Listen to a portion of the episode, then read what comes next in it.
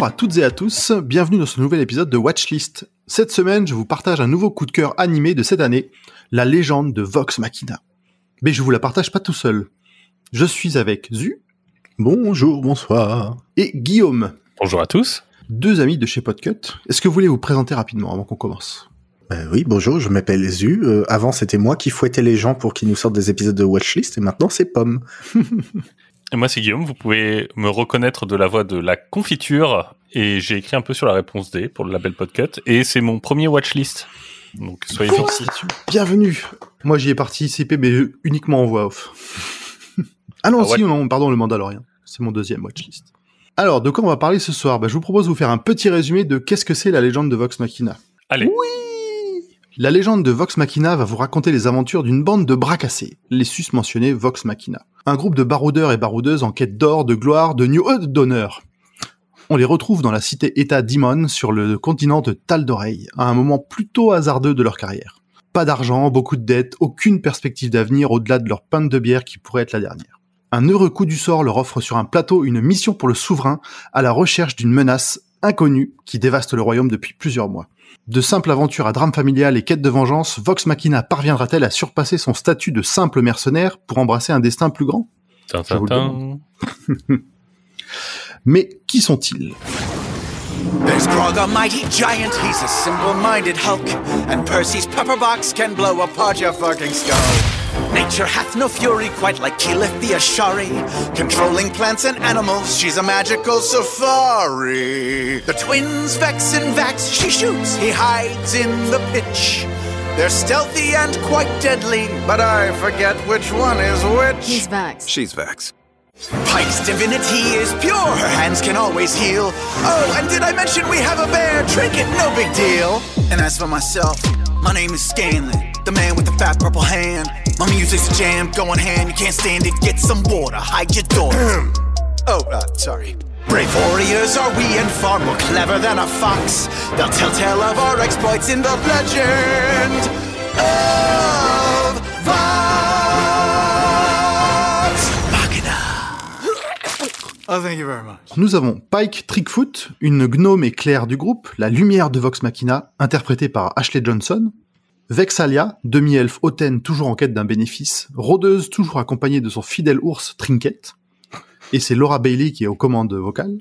Vaxildan, demi-elfe toujours en train de broyer du noir, roublard et frère jumeau de Vex. Ensuite, Kilis, Kaelith, je sais pas très bien le prononcer, demi-elfe membre de la tribu des Achari, druidesse peu sûre d'elle et de ses pouvoirs, elle prend vie sous la voix de Marie Charret. Scanlan Shortholt, gnome, barde insouciant et lubrique du groupe, il chante par la voix de Sam Riegel. Alors, le prochain est conseil costaud. Percival Friedrichstein von Musel-Klosowski de Rollo The Third, dit Percy. Je me suis pas entraîné, j'ai Il est très beau, hein félicitations. Il passe bien. Humain et artificier maudit du groupe, râlera dans vos oreilles grâce à Taliesin Jaffe. Et pour finir, un mon, mon, favori personnel, Grog Strongjaw, Goliath et barbare, aime la bière, la bagarre et encore la bière, et sa sœur de cœur, Pike et il déteste réfléchir. Il est euh, interprété par Travis Willingham. On peut se faire une petite fiche technique que je laisserai le soin à Guillaume de le faire, avec un petit peu d'historique. Oui, voilà. L'idée, c'était que pour comprendre ce qu'il y a derrière Vox Machina, d'abord, il faut comprendre ce qui est Critical Role derrière Vox Machina. Et donc, pour comprendre ce qui est Critical Role, il faut revenir un petit peu en arrière.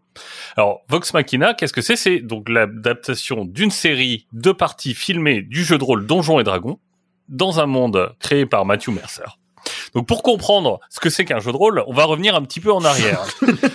Au néolithique. Alors, presque le néolithique. Alors dans les années 70, Gary Gygax et Arneson, bon, on va la faire courte. Euh, un jeu de rôle, ça consiste pour les joueurs à se raconter une histoire. Pour cela, dans la majorité des jeux de rôle, on va avoir un maître de jeu ou maître du donjon, si on parle de donjons et dragons, qui va dans les premiers temps leur exposer les événements, qui va leur dire ce qui se passe, et les joueurs vont eux réagir, expliquer ce que les personnages qu'ils incarnent veulent faire. Pour savoir s'ils y parviennent, en général, on lance un dé suivant des systèmes plus ou moins compliqués. Donc Vox Machina, c'est donc un groupe d'artistes vocaux qui incarnent chacun un personnage, comme euh, nous l'a expliqué Grand Poil, qui vont devoir déjouer les pièges présentés par le maître du jeu. Le tout est filmé et diffusé sur Twitch et YouTube devant en moyenne 70 000 personnes pour le live, soit presque autant que les lives de Podcut. Ils sont Là, petits À joueurs. peu près. C'est c'est ça. Mais c'est parce que eux ils sont aux États-Unis donc euh, c'est moins impressionnant. Oui, c'est comme les années chiens, c'est ça. Exactement. L'adaptation en, en série, elle fait suite à une campagne de financement participatif, puisque là, on va vous parler d'une série animée. On parle plus d'actual play. Donc, c'est plus les gens qui sont filmés en train de faire des jeux de rôle. On a retranscrit ce leurs actions en une série animée. La série animée vient d'un financement participatif qui a amassé plus de 11 millions de dollars. Ce qui a fait que Amazon s'est dit, tiens, les gens ont l'air d'être intéressés si on participait aussi.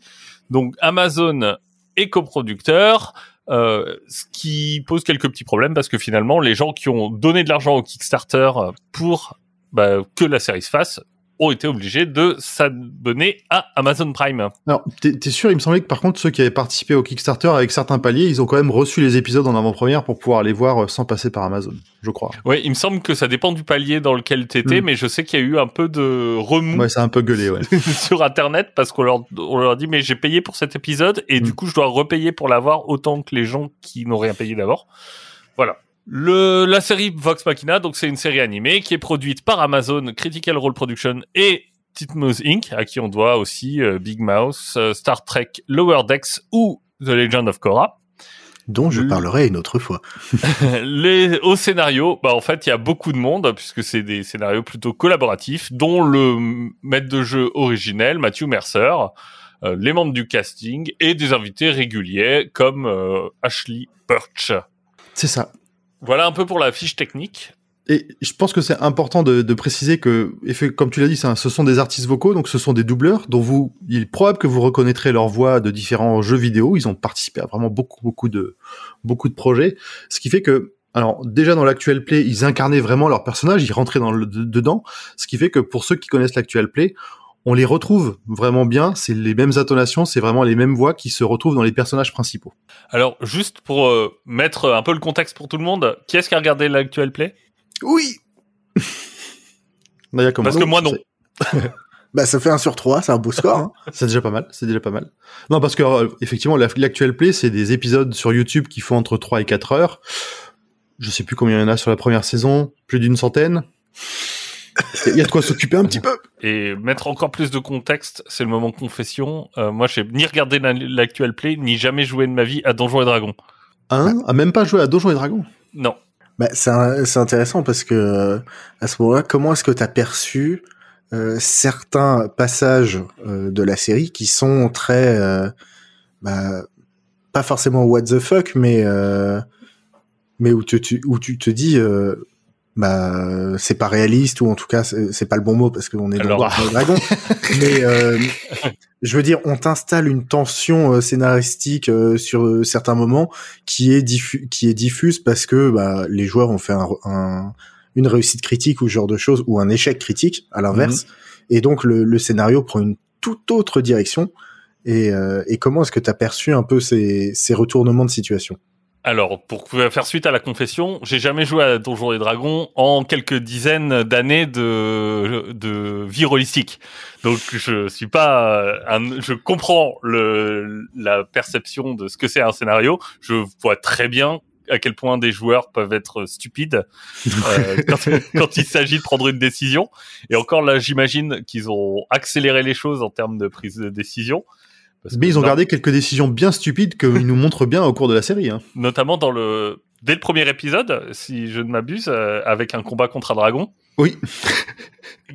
où là on se dit c'est bon, on est dans le jeu de rôle. Enfin, il n'y a pas de aucun scénariste euh, crédible ne ça viserait de, de proposer ce genre de situation. Ça vient directement du cerveau malade de certains joueurs. mais rien que le, le personnage euh, du, euh, du, du gno- de Scarlan Scanlan. Scanlan, Scanlan. le Ah, gnome oui. barde. Je veux dire, euh, avec sa guitare euh, qui invoque euh, une main géante violette, pour ne pas dire rose, quand c'est la main. Euh, je veux dire, euh, ouais, c'est c'est vraiment. Ouais, ça, puis quand il, a- enfin, il il a des manières très particulières d'envoyer des éclairs. Je pense qu'il faut pas trop le spoiler parce que c'est vraiment des moments de découverte importants dans la série. Oui.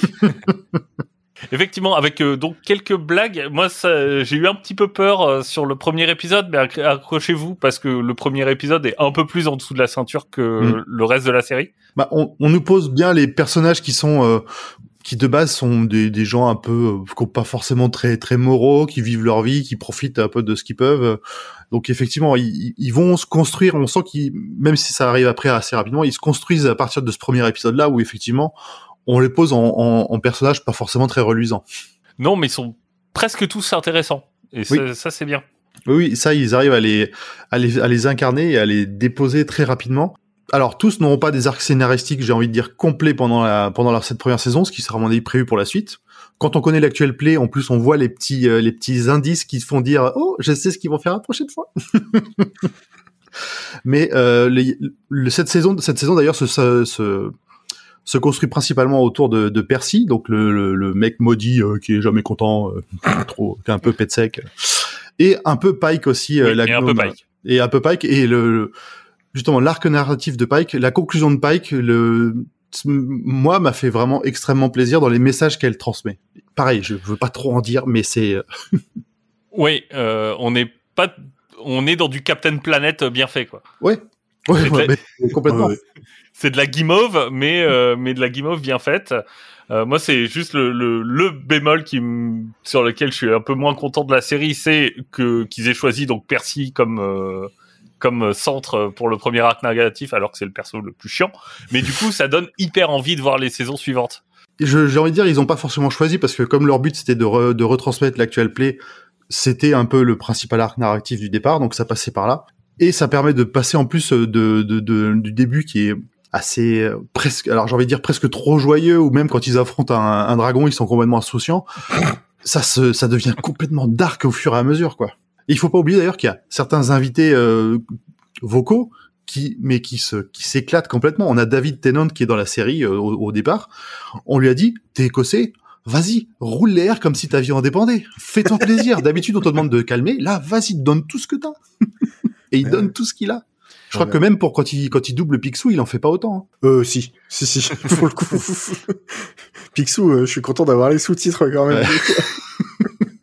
Là, il y a, il y a Gina Torres aussi, qui est, euh, qui jouait dans Firefly, Mm. qui, qui, qui joue très bien. Euh, qui, qui j'ai vu d'autres. Il y a un mec du Seigneur des Anneaux, mais je sais pas. Euh, bah oui, c'est. Ah, oh là là, j'ai pas pris le casting sous les yeux là parce que je voulais en parler de plein de monde. Mais, euh, Mais en tout cas, les, les antago- tous les, j'allais dire les PNJ, euh, Ouais. les antagonistes, les antagonistes euh, sont sont pour la plupart assez sympathiques et assez fouillés. Enfin, c'est on adore les détester. Ah ouais, ah ouais, ah là là. Que justement, quand, là, quand ils vont arriver, quand ça va devenir bien dark, les méchants, ils sont très très méchants. Par contre, là, effectivement, on est dans du truc assez manichéen. hein. C'est le, mais chez les gentils, t'es- ça- t'es- c'est un peu plus gris. Les méchants, c'est très très très méchant. hein. Là-dessus, il y a pas de problème. Après, il y a des gentils qui sont très gentils. C'est- Oui. C'est ça qui est bien. Et ah, c'est. Euh... Attends, putain, je l'ai pas retrouvé encore. C'est. Meriadoc, Oui, Mary. Mais je cherche le nom de l'acteur. Il me. Ah, Dominique Monaghan. Dominique Monaghan. On a aussi euh, Stéphanie Béatrice qu'on a pu voir dans euh, dans euh, Brooklyn Nine-Nine. Indira Varma qui elle aussi euh, qui elle joue a, a joué- pu jouer dans euh, Game of Thrones. Donc voilà, ils ont fait venir euh, je pense quand même pas mal de ah et, bien, et Rory McCann qui fait le le le, le chien. le chien. The Qui joue Hound. dedans. Donc ils se sont fait ils se sont fait bien plaisir, ils ont invité tous leurs potes. Dans le dans l'actuel play, Matthew Mercer fait quasiment tous les PNJ, il leur fait à chaque fois tous des voix. Là, ils ont invité des acteurs en plus, mais Matthew Mercer en a encore gardé quelques-uns. Bon, ça veut dire qu'il y aura Marc Hamill à un moment, Peut-être bien. Peut-être bien. j'imagine. Ce serait cool. Et qu'il y aurait, il y aura J.K. Simmons qui avait, qui, qui jouait, euh, comment il s'appelle, le, le chef reporter dans Spider-Man, Oui, oui, oui, qui faisait euh, Jonah Jameson. Ouais. Jonah Jameson, et qui, fait- qui a déjà collaboré avec ce studio d'animation dans Legend of Korra. Ah, donc il y a moyen. Effectivement, il y a moyen, ce serait cool. Donc on, on suit quand même euh, une aventure. C'est quoi C'est six épisodes? Non, 12, Non, 9, 12 12 euh, qui ont été sortis par euh, série de 3. Donc c'est à chaque Ouais. fois ces trois mini-arcs narratifs euh, qui se construisent et qui, qui culminent euh, en un final. Et donc ça, ça correspond à combien d'épisodes d'Actual Play? Oh, je pourrais pas, te le- j'ai pas fait, j'ai pas fait le compte, mais à mon avis, on est sur une bonne trentaine là. Ok, donc une bonne euh, trentaine de 4 heures. hein. Faut bien. euh, donc donc c'est quand même bien résumé. Ouais. Et euh, dans donc toi qui as vu les deux, est-ce que euh, il y a vraiment beaucoup d'ajouts en termes de tension, de narration, parce que c'est souvent là, il y a des moments qui sont vraiment poignants dans l'animé. Et de mon expérience d'actual play, on n'a pas souvent ce genre d'émotion. On a beaucoup Alors. de franche rigolade. En fait, il y a, y a un peu ce mélange-là où euh, même quand dans l'actuel play, il passe du rire au- aux larmes. Franchement, moi, j'ai chialé devant des épisodes de l'actuel play. Il y en a quelques-uns, mais peut-être pas tant que ça, mais il y en a vraiment quelques-uns où il arrive des choses et comme en plus en face, t'as du t'as du vrai acteur qui joue son personnage et peut-être celui qui meurt, qui joue tous autour de ça. Oh la vache. ah, il y a des moments durs, hein. il y a des moments difficiles. Hein. Et Il y a des moments difficiles, mais derrière, il y a toujours euh, l'idée de euh, c'est du Donjon et Dragon, euh, on, on peut ressusciter les gens. Là, alors, dans la façon dont ils le jouent dans l'actuel P, c'est qu'ils Oui. peuvent essayer. Oui. Et que, bon, ils vont globalement souvent réussir, mais que même à chaque fois qu'ils doivent essayer de les ressusciter, il y a tout un rituel autour. Il met, il met en blanc une ambiance, il demande à chacun de participer personnellement à ce qui se passe. Ce qui fait que ça te fait ressentir cette tension et ce, ce le fait que, putain, ils sont en train- il y en a un qui est en train de crever, là. Bah oui, de toute façon, euh, même à Donjon et Dragon, les personnages, même si on peut les ressusciter, ils sont pas invincibles. hein. Ouais, ouais. Et, on, et là, on, on le voit, même si, euh, même si ça blagouille un petit peu, euh, ils ont pas encore de, de maître, de maître soigneur, on va dire, comme ils pourront avoir par la suite. Même si Grog, il s'en prend, il prend, il ont- légèrement le sang, il dit, c'est grave ça. Bon, ils ont Pike quand même. Ils ont Pike, Pike. mais Pike qui est... Enfin bref, Bah, qui soigne quand même pas mal. Qui, qui soigne, mais qui, tu, qui, qui doute un peu aussi, qui va qui perdre. a son euh, arc, euh, son arc voilà. narratif à côté qui fait que, que c'est pas toujours la soigneuse du groupe euh, pendant la moitié de la saison. Alors, on est face à un dessin animé, euh, Heroic Fantasy. Je pense que beaucoup de personnes peu attentives pourraient être tentées de mettre des enfants devant ça. On est d'accord que Nope. il faut pas. Non, non, non. C'est très Euh, graphique, dans tous les sens du terme. Enfin, on peut peut-être mettre des enfants en coupant le son. Non. Je- oui, oui, non. Enfin, je Non, sais pas, j'ai pas a- d'enfants, euh, j'aime pas vraiment les enfants, donc euh, n'écoutez Ouais. pas ce que je dis. Qu'est- Qu'est-ce qu'on met comme limite d'âge à peu près euh, On est sur du 16 plus, euh, si t'es un peu ouvert d'esprit, quoi, à mon avis. Hein. Voilà. C'est alors, sur- invincible, mais c'est euh, c'est un peu moins gore que Invincible, mais ça aborde des thématiques un peu plus dures. Ça parle effectivement beaucoup plus de sexe que dans euh, Invincible, où là c'est plutôt large, vague- vaguement effleuré. Là, euh, tout y passe. Tout est mentionné au moins. C'est pas forcément Mhm. montré, mais tout y passe. D'ailleurs, c'est pour ça que c'est c'est un peu aussi un vent de fraîcheur dans, dans, dans des animés de se permettre ça, de se permettre tout ce que tout ce qu'ils font avec Scanlan, qui est il est là et puis il dit ce qu'il veut, il dit ce qu'il pense et Oui. Donc, parce que c'est vrai que dans les animés d'habitude, on a quand même euh, un grand écart entre euh, c'est vaguement suggéré ou encore ou pas du tout et euh, c'est carrément euh, graphique. Ben là il en fait des chansons, donc tout va bien. Oui, et puis on sent qu'il n'y a pas trop de SNP derrière. Enfin, le, on n'est pas chez, Di- euh, chez Disney où euh, Mm. tu, tu peux pas montrer un enfant qui est sur un tabouret parce que s'il risque de tomber et Ouais. tu risques de prendre un procès, quoi. Ah non, non, là, euh, bah, d'ailleurs, dès le premier épisode, hein, euh, oh vache, tu fais, oh, ils ont pas osé, ah si, ils ont osé, ah merde. Alors, il n'y a pas encore de saison 2 d'annoncé. Elle est, Non, mais je- elle est, je crois qu'elle est financée en tous les cas. Oui, mais on sait pas quand est-ce qu'elle sort. Oui, on sait Ah pas oui. quand est-ce qu'ils vont la On faire, sait- mais à mon avis, enfin, ils On continuent sait à qu'ils la leur- feront. Elle est budgétée, on sait, on sait a priori qu'ils la feront, mais on sait pas quand. ils Voilà. continuent à avoir un rythme effréné d'actual play, même s'ils font plus de, de hors-série et de, de groupes où ils- tu sens qu'ils ils ont un peu moins de temps parce que là, depuis que, enfin, ça a pris une telle ampleur Critical Role que c'est devenu une vraie société de production derrière euh, et ils ont tous une masse de projets, le cast original autour de ça, c'est, c'est impressionnant. Et le style de la- l'animation, d'ailleurs, vous en pensez quoi? Moi, globalement, je trouve que c'était plutôt de bonne qualité. On sent de temps en temps qu'il y a eu des petits, euh, tu sais, des, des petits, petites euh, manques de budget pour finir certaines scènes, ou alors il y avait une grosse scène qui demandait vraiment beaucoup d'action et qu'ils ont limité un petit peu. Mais euh, tout ce qui nécessitait d'être dynamique l'est vraiment à fond. Les scènes de baston, enfin, elles sont, moi je les trouve, je les trouve géniales. Surtout la, la- dernière, ils ont tout donné sur la dernière. Il y a des duels euh, qui se passent, mais tu, c'est, enfin, tu, tu sens vraiment que là t'es dans du, du, du, comment dire, du presque du super héros tellement ils font des choses, ils font n'importe quoi. Alors après, on n'est pas dans du Castlevania non plus. Ouais, J'allais dire, je- j'allais comparer à Castlevania parce que c'est le dernier, euh, la dernière série animée et je, et je trouve ça beaucoup plus regardable.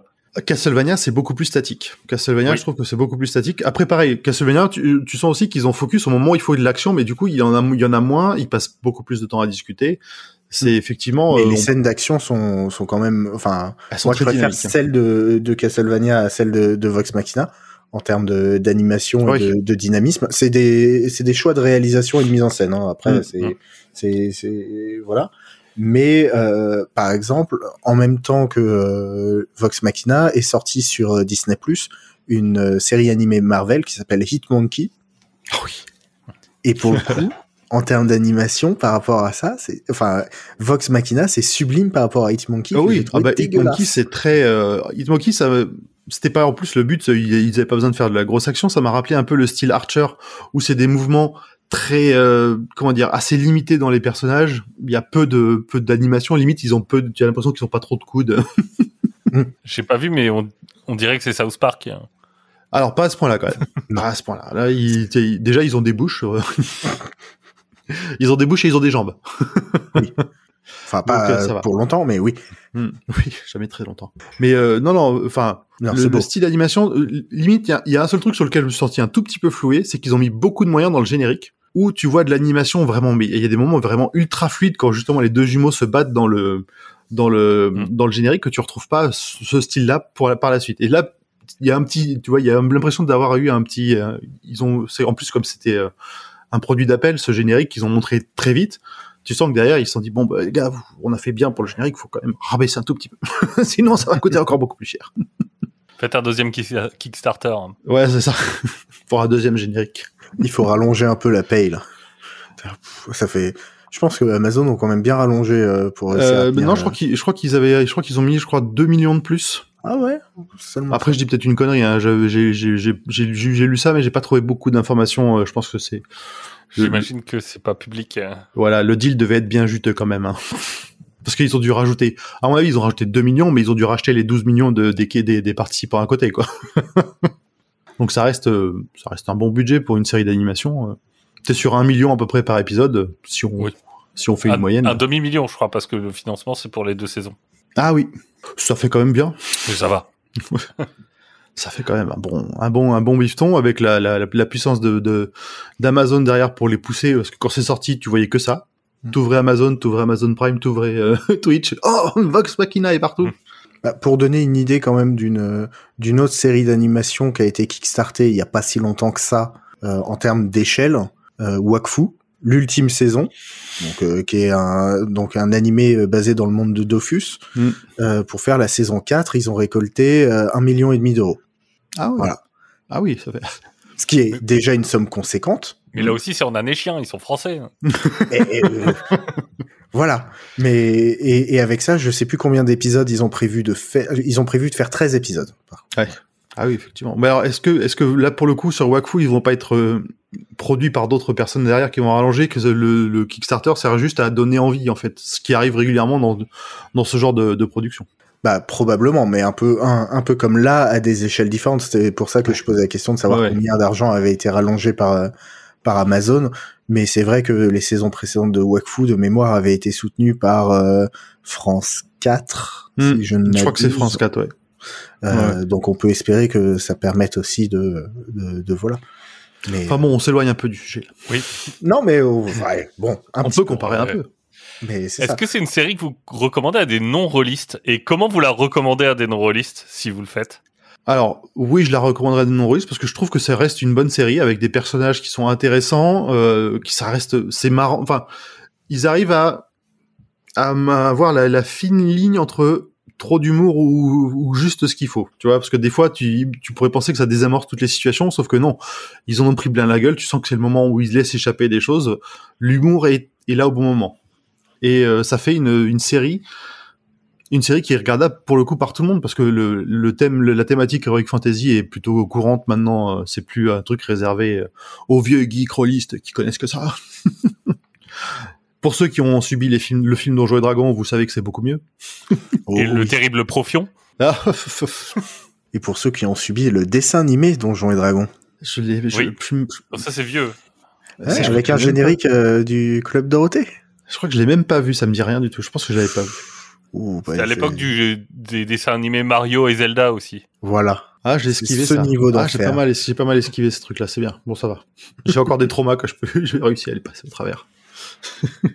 Donc oui, moi je, moi je recommande et je pense que c'est tout à fait regardable par, par du non-rôliste. Du toi, tu tenterais Oui, moi je recommande parfaitement euh, pour des non-relistes et je pense même que ça peut donner envie euh, à des personnes de se mettre à- au jeu de rôle pour se dire bah, maintenant c'est à moi de prendre des décisions débiles et d'influencer euh, l'histoire.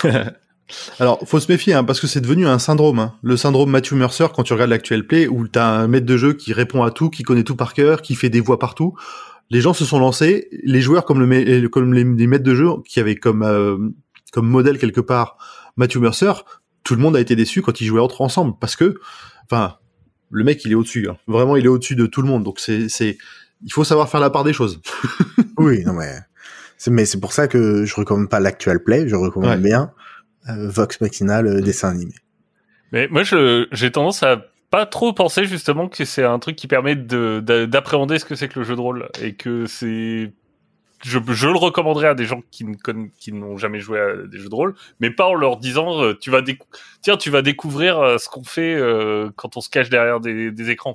Bah, c'est un peu, bah, tu vois, pareil, c'est presque parce que, si on parle en termes de jeu de rôle, le per- leurs personnages là, ils ont déjà des niveaux, ils sont déjà évolués, ils sont déjà costauds, hein, parce qu'il faut quand même affronter des dragons, des bestioles que si tu si tu es un maître de jeu normal, tu vas commencer bas niveau, tu vas comme dans des dans certains jeux vidéo, tu vas chasser du rat et tu vas fuir des fois devant des rats. Il y a des jeux de rôle très bien où c'est une carrière euh, très respectable, euh, ratier. Ratier ou rentier? Les, euh, alors Les deux. euh, les deux sont des carrières très respectables. Bon, écoutez, est-ce que vous voulez Je pense qu'on a fait un, bon- un bon petit tour de tout ce qu'on avait, euh, de tout ce qu'on avait à dire. On a du mal à pas. C'est difficile de pas parler de tout ce qu'on a vu dedans, parce qu'on est là pour vous donner envie, pas pour vous spoiler la série. Donc ouais, je pense Ouais, que il y a plein le- de- il y a plein de choses qui sont cachées, mais on vous laisse ouvrir les portes qui cachent toutes ces, toutes ces petites euh, anecdotes. Et ouais, euh, c'est plein, d'i- plein de bonnes idées, c'est imaginatif euh, dans la mise en scène, pas forcément dans le scénario parce que euh, C'est pas le but, ça reste Euh, classique. mais euh, c'est très très agréable. Eh ben, merci à tous les deux. Merci à Euh, toi. Merci.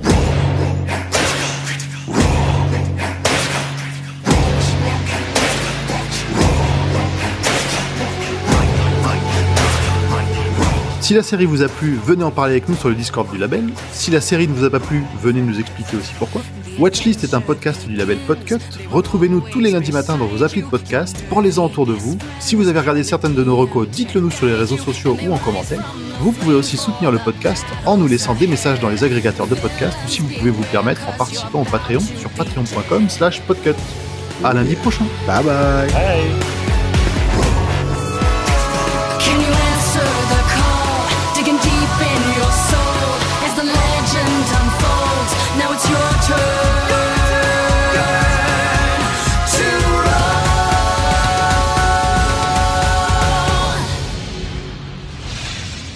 11 millions de dollars pour le Patreon de Podcast Bon, on peut demander. Hein. Les gens, si vous entendez ça, vous savez quoi faire. On fera la série animée Schluss, promis. Pépite. Avec Grand Poil euh, qui revient en voice actor. Animez-moi, je vous en supplie. Podcast.